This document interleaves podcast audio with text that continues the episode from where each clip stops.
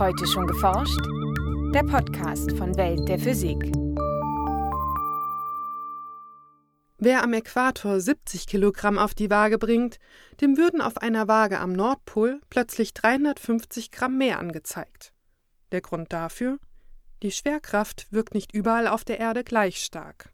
Der größte Anteil an der Variation des Schwerefeldes über die gesamte Erde gesehen ist durch die Rotation verursacht. Das heißt, die Erde ist keine Kugel, sondern ein Rotationsellipsoid und kleinere Massen wie zum Beispiel ein Gebirge spielen da deutlich eine geringere Ursache als die Abplattung.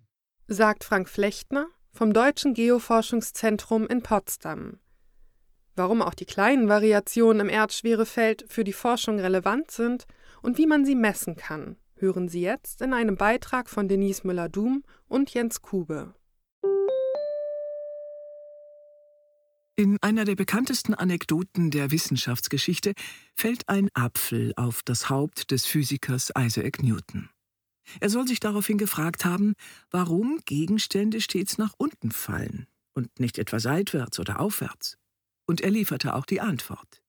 Die Erde zieht den Apfel an und umgekehrt. Newton gelang es erstmals, diese Wechselwirkung mit Hilfe einer mathematischen Formel zu beschreiben, in seinem Gravitationsgesetz. Die Schwerkraft ist erstmal proportional zum Produkt von zwei Massen und umgekehrt proportional zum Quadrat ihres Abstands. Sie nimmt damit also mit dem wachsenden Abstand der beiden Körper deutlich ab. Sagt Frank Flechtner, Wissenschaftler am Deutschen Geoforschungszentrum in Potsdam und Professor für physikalische Geodäsie an der Technischen Universität Berlin.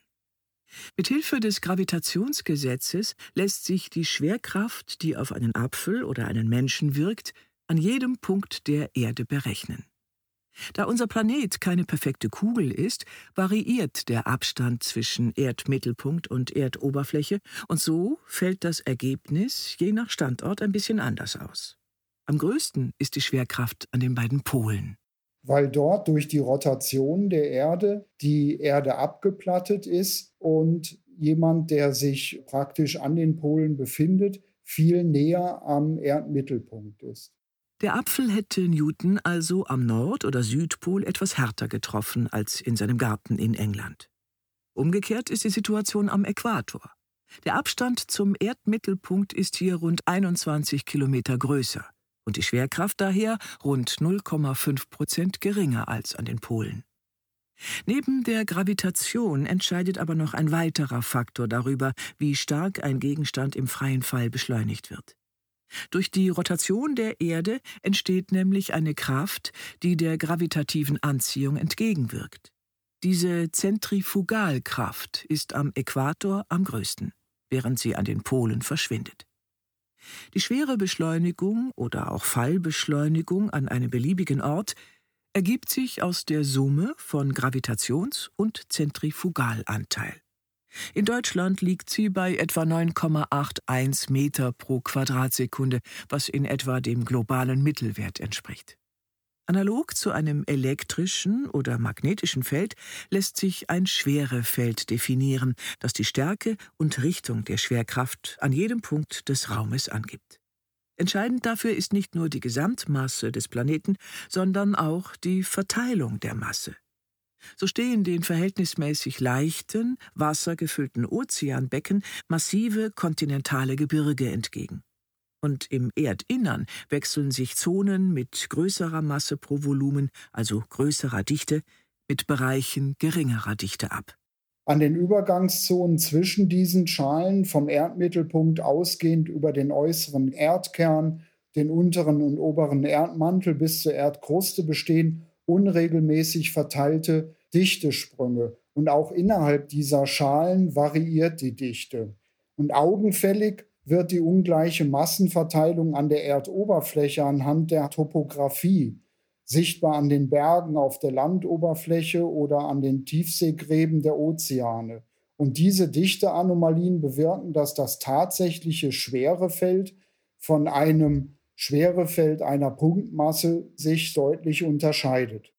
Veranschaulichen lässt sich dieser Unterschied, wenn man auf der Erde die Oberflächen gleichen Schwerepotentials betrachtet, also Orte, an denen eine Waage für eine Masse stets das gleiche Gewicht anzeigt.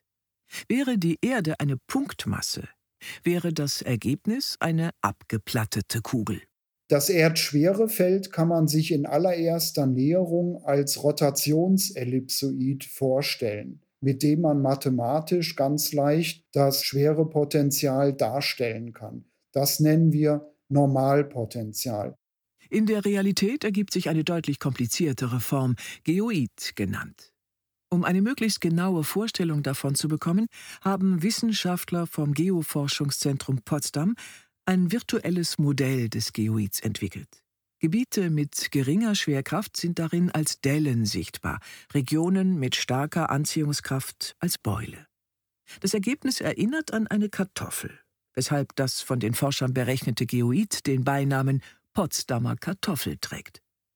Die Oberfläche stimmt annähernd mit dem globalen mittleren Meeresspiegel überein und dient als Bezugsfläche für viele Höhensysteme. Die exakte Form des Geoids ist daher von großem Interesse. Verbessern lassen sich die Modelle mit Hilfe von Messdaten. Eine sehr einfache Messung gelingt beispielsweise schon mit Hilfe eines Fadenpendels. Pendel sind drehbar aufgehängte Körper, die unter der Wirkung der Schwerkraft Schwingungen um ihre Ruhelage ausführen. Und dabei muss man dann die Schwingungsdauer beobachten, man muss die Pendellänge kennen und kann daraus die Schwerkraft ableiten. Auch mit Uhren lassen sich Unterschiede im Erdschwerefeld aufspüren. Gemäß der allgemeinen Relativitätstheorie gehen Uhren nämlich umso langsamer, je stärker Gravitationskräfte auf sie wirken. Das Ticken von Atomuhren an verschiedenen Orten gibt daher Aufschluss über die jeweiligen Schwerkraftverhältnisse. Um das Erdschwerefeld nicht nur an einzelnen Stellen, sondern global zu bestimmen, setzen Forscher auf Satellitenmessungen. Im Rahmen des Gravity Recovery and Climate Experiment, kurz GRACE, umrundeten zwei Satelliten zwischen 2002 und 2017 rund 90.000 Mal die Erde. Seit Mai 2018 ist die Nachfolgemission GRACE Follow On im All. Wir haben dabei zwei Satelliten, die quasi Zwillingssatelliten darstellen, völlig baugleich im Orbit in etwa 500 Kilometer Höhe in 220 Kilometer Abstand.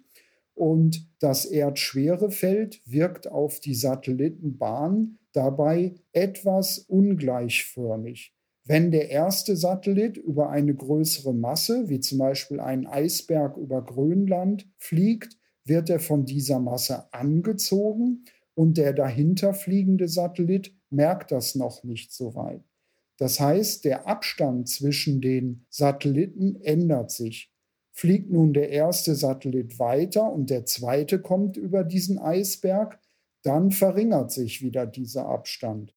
Mithilfe eines Mikrowellenradars messen die Forscher die Distanz zwischen den beiden Satelliten auf dem Mikrometer genau und können aus den Daten ableiten, wie stark die Schwerkraft in den überflogenen Gebieten wirkt.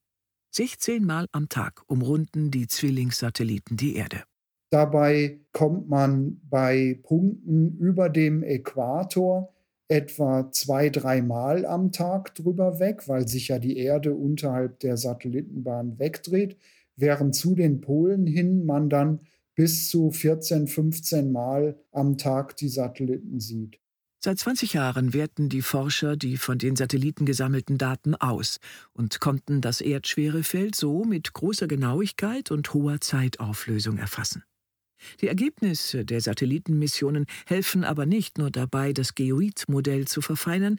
Dank des großen Fundus an Daten über einen so langen Zeitraum können Geowissenschaftler beispielsweise Vorgänge im Erdinneren und auf der Erdoberfläche nachvollziehen. Auch für die Klimaforschung sind die zeitlichen Schwankungen im Erdschwerefeld äußerst wichtig. Das Erdschwerefeld ist auf zeitlichen Skalen von Tagen, Wochen und Monaten auch durch den globalen Wasserkreislauf beeinträchtigt. Dort sieht man auf eben diesen Skalen auch Massenvariationen, zum Beispiel ändern sich die Wasserstände von großen Flussgebieten und längerfristig schmilzt zum Beispiel das Eis an den Polen oder in den großen Gletschergebieten. Wenn kontinentales Eis, etwa von Gletschern, aufgrund der wärmeren Durchschnittstemperaturen schmilzt und in den Ozean fließt, steigt der Meeresspiegel. Es gibt allerdings noch einen weiteren Effekt, der für einen Anstieg des Meeresspiegels sorgt, denn durch die globale Erwärmung steigt auch die Temperatur in den Weltmeeren, wodurch sich das Wasser ausdehnt und mehr Volumen einnimmt. Die Masse bleibt dabei aber unverändert. Welchen Anteil die beiden Effekte jeweils haben, lässt sich über die Messungen des Schwerefelds herausfinden. Den langfristigen Meeresspiegelanstieg, den beobachten wir mit mehreren Verfahren. Das seit 30 Jahren bekannte Verfahren ist die sogenannte Satellitenaltimetrie. Die misst quasi die Ozeantopographie. Das heißt, die Meeresoberfläche wird abgetastet. Über Grace und seine Nachfolgemission Grace Follow On können wir jetzt seit 20 Jahren sagen, wie viel von diesem Meeresspiegelanstieg durch Massen verursacht werden. Auch an Land verändert sich der Wasserkreislauf. Die globalen Erdschwerefeldmessungen können hier wichtige Informationen liefern, etwa über den Grundwasserpegel. Und auch Flutereignisse lassen sich in den Daten prinzipiell erkennen. Wir haben schon aus Grace und Grace Follow-on-Daten bestimmte Flutereignisse, wie zum Beispiel die Donauflut in 2006, relativ gut quantifizieren können. Leider konnten wir das mit den Daten noch nicht so zuverlässig machen, dass wir jede Flut beobachten können oder dass wir vorwarnen können. Also zum Beispiel ein Signal wie in der A im Sommer gewesen ist, das haben wir leider in den Grace-Daten nicht gesehen. Das dauert meistens auch ein bisschen, bis die Daten ausgewertet sind. Die Satellitenmissionen zur Vermessung des Erdschwerefeldes sind so erfolgreich und die Daten so begehrt, dass bereits jetzt eine Nachfolgemission für Grace Follow On vorbereitet wird. Außerdem könnte die Methode auch bei anderen Planeten zum Einsatz kommen. Es gibt tatsächlich Überlegungen, das Schwerefeld von anderen Planeten mit Grace-ähnlichen Missionen zu beobachten. Und die NASA hatte es vor einigen Jahren schon sehr erfolgreich mit der sogenannten Grail-Mission geschafft. Dabei sind zwei Grace-ähnliche Satelliten in eine Mondumlaufbahn sehr tiefliegend eingebracht worden und man hat damit erstmalig das schwere Feld des Mondes sowohl auf der Vorder- als auch auf der Rückseite kartieren können. Auch hier helfen die Daten, mehr über die Massenverteilung unterhalb der Oberfläche zu erfahren und so genaue Informationen über den inneren Aufbau des Erdtrabanten zu erhalten. Ob auf dem Mond, der Erde oder anderen Himmelskörpern, die Vermessung des Schwerefelds dürfte auch in Zukunft noch viele spannende Einblicke liefern. Ein Beitrag von Denise Müller-Dum und Jens Kube, gesprochen von Gabriele Blum. Aufnahme Hörspielstudio Kreuzberg. Tonbearbeitung und Schnitt Brian Krüger und Elias Emken. Redaktion Welt der Physik. Welt der Physik wird herausgegeben vom Bundesministerium für Bildung und Forschung und von der Deutschen Physikalischen Gesellschaft.